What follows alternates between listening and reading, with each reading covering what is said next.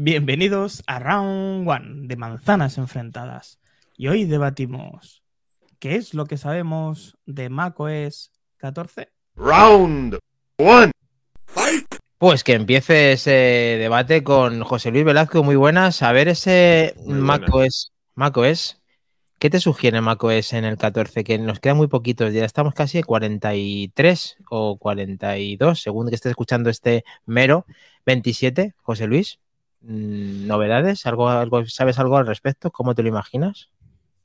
Pues yo la verdad es que no, no soy muy halagüeño con el macOS, ¿eh? la verdad. Eh, yo creo que lo que van a traer es un poquito de eh, maquillaje, como siempre, un poquito de maquillaje para asimilarlo aún más a iPadOS y iOS, una iOSificación. Y, y poquita, y poquita cosa más, yo creo. Yo es que para, para estos temas, yo le- lo que le pido es sobre todo estabilidad, para, porque es una herramienta de prácticamente de trabajo.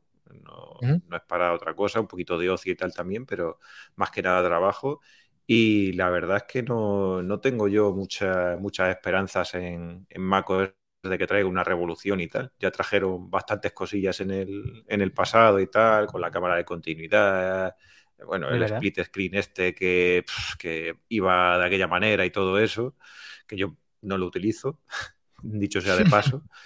Pero, pero bueno, yo qué sé, casi que, casi que lo más, la mayor sorpresa que yo creo que nos va a traer, que es quizá el nombre, que yo creo lo que está todo el mundo barruntando a ver de cómo se va a llamar. Eso es, ahí tenemos en pantalla al señor Craig Federighi cuando el resplandor de ese MacBook Air que le, que le resplandecía la pantalla, que ya no la manzana, que eso será otra cosa que podamos hablar en el futuro en cuanto a esa manzana que no es luminosa, pero sí eh, ese meme que- tan chulo que sale con la cara de Craig Federighi nos hace pensar cuáles eh, son los nombres eh, posibles que vemos en 9 to 5 Mac cuando Parker Ortolani, eh, Mac Trompa, parece que se ha usado Ventura, o sea que sí que lo acertó. Y no usados hay muchos de ellos. Eh, ¿Cómo los Sí. ves? ¿Qué nombres son? Y bueno, las traducciones eh, las obviamos, claro, ¿no? ¿O cuál- ¿Qué tenemos Sí, por ahí? y, la, y la pronunciación también, que si no me matan en casa.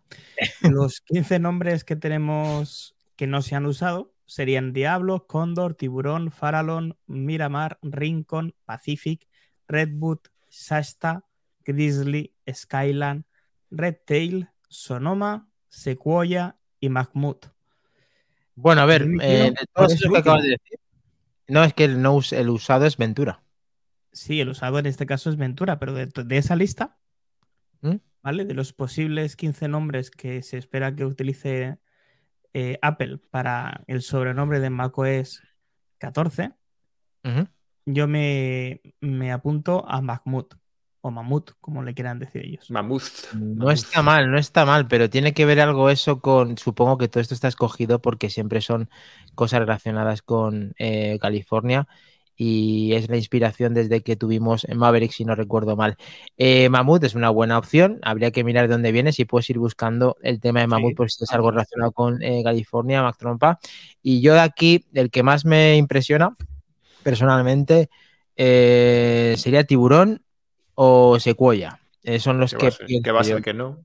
Tiburón. Tiburón va a ser que no.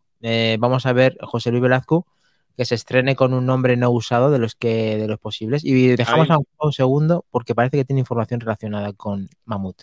Se supone que Mamut pueden ser dos cosas, pueden ser Mamut Lakes o los lagos Mamut, o hay una montaña que tiene mucho más sentido, que es Mammoth Mountain. Perfecto, ese será para la, cosa. por ahí va la cosa. A ver, José Luis, eh, o algo relacionado con. Eh, que antes de dar paso a José, se me ocurre que os acordáis cuando eh, era capitán, gran capitán, y luego hicieron como. De Yosemite, hicieron como relacionados, como Sierra, High Sierra. ¿No habrá, ¿No habrá una cosa que relacionada con Ventura de todo esto? Yo no conozco ninguna, pero mientras os hago reflexionar, dejamos a José que, que nos diga el nombre. Pues yo mi apuesta es por Redwood. Me suena Por un nombre Redwood. ahí. Redwood, sí. Suena el nombre cuadra con lo que van proponiendo. Es un nombre así, no sé, tiene pinta de potente. Es como, es como los Simpsons, Max Power. Pues esto es Redwood. Esto es, esto- Mola, mola, esto- es así. Bueno, pues entonces te seduce Redwood. eh, ya hemos dicho que era Sequoia o Tiburón. Y Mactrompa, Mamut. Veremos a ver qué tenemos en las fechas, eh, que por- por- también vamos a hablar de fechas, porque parece que hay similitudes de fechas, ha habido cambiando durante todo este tiempo, pero ¿cómo predecimos la fecha, Mactrompa, eh, sabiendo que el día 5 es la, el discurso de apertura del 5 de junio relacionado con la WWDC, el primer día? Sí, ¿Cómo sucedería? normalmente se suele presentar las novedades en la WWDC y a muy pocas horas después suelen poder utilizar ya una beta privada, eso sí, para los eh, desarrolladores, los que pagan la licencia, eh, suele ser al mismo día o al día siguiente. Entonces, pues bueno, mm, me cuadra bastante de que pues, si no el mismo día 5, el día 6, eh, la gente ya pueda estar descargando esa beta y poniéndola en marcha. Perfecto, así nos está diciendo 9 to 5 Mac que dice exactamente esa parte, la que el día siguiente sería la beta 1 para desarrolladores de macOS 13, bueno, fue la de macOS Ventura, pero muchas veces esto no es el mismo día, José Luis. Hay veces que esto tiene, mmm, digamos, otra fecha diferente, ¿no? Eh, a veces que Sí. se va hasta finales de mes, incluso puede ser que aún más tarde. Yo es que ya sabéis que no soy mucho de, de betas ni nada de eso, pero yo me acuerdo que la versión final se retrasó con respecto a, la- a las demás versiones de iOS y iPadOS y todo eso, se retrasó bastante. Yo creo que llegó como un mesecillo después o una cosa así. Es Eh, justo, es justo. Lo quiere- estamos viendo en pantallas, es- es- efectivamente. De hecho, eh, dice que todo sugiere que esto sería a finales de junio o agosto. No, a ver, la primera beta de la versión pública de macOS suele llegar de 4 a 5 semanas de lanzamiento de la primera versión beta para desarrolladores en junio. Históricamente, eso ha sido entre finales de junio y agosto. Y aquí echan eh, las posibles fechas, bueno, las fechas anteriores, las que han correspondido a Ventura, Monterrey, a Big Sur y a Catalina, en los cuales ninguna fecha se repite. Eh, y no sé si esto nos quiere decir algo o lo queremos explicar bien para que cada uno tenga su análisis particular respecto a cómo vamos a tener esa nueva, ese nuevo nombre y ese nuevo eh, macOS. Eh, Mac Trompa, ¿algo que reseñar de esto? Pues no mucha cosa. Yo estaba pensando mientras os oía hablar de las cosas que he hecho en falta de macOS. Eh, no sé si vosotros tenéis alguna aplicación que echáis de menos o alguna función que tuviéramos antes y que no tenemos ahora. Sí. Yo, yo- Hombre, yo- me dirá raro, pero yo echo de menos iTunes. No, pues eso ya lamentablemente no va a volver a, No, gracias. A no ser que hagan como el HDMI en los MacBook Pro, eh, no va a volver eh, Mac Trompa. Ah, bueno, pero ahí está. Es decir, no es la hora de los unicornios. Bueno, depende de la hora que lo escuche la gente, pero, pero yo echo de menos ciertas, ciertas cosillas, no sé. Lo que sí estaría Yo- guay es yo- que yo perdona, también echo de, echo de menos muchas cosas ahí. no sé. En iTunes o, o cosas que No, no, iTunes, no, iTunes no lo. Yo es que, yo es que te- ya os lo dije que yo tengo muy mala, muy malos recuerdos de iTunes y tal, porque Sí. mi primer dispositivo fue un iPod, con, y claro, eh, conectándolo con Windows y, y todo eso, yo me acuerdo que era un auténtico suplicio. Y vas, eh, sí, es que prácticamente estaba de- defenestrado por eso. No, no, es complicado, es complicado. Eh, yo lo que sí que me gustaría es que pusieran, em, ¿cómo se llama esto? Me gustaría que hicieran un Clean My Mac personalizado, o sea, que jodieran a Clean My Mac y hicieran uno propio.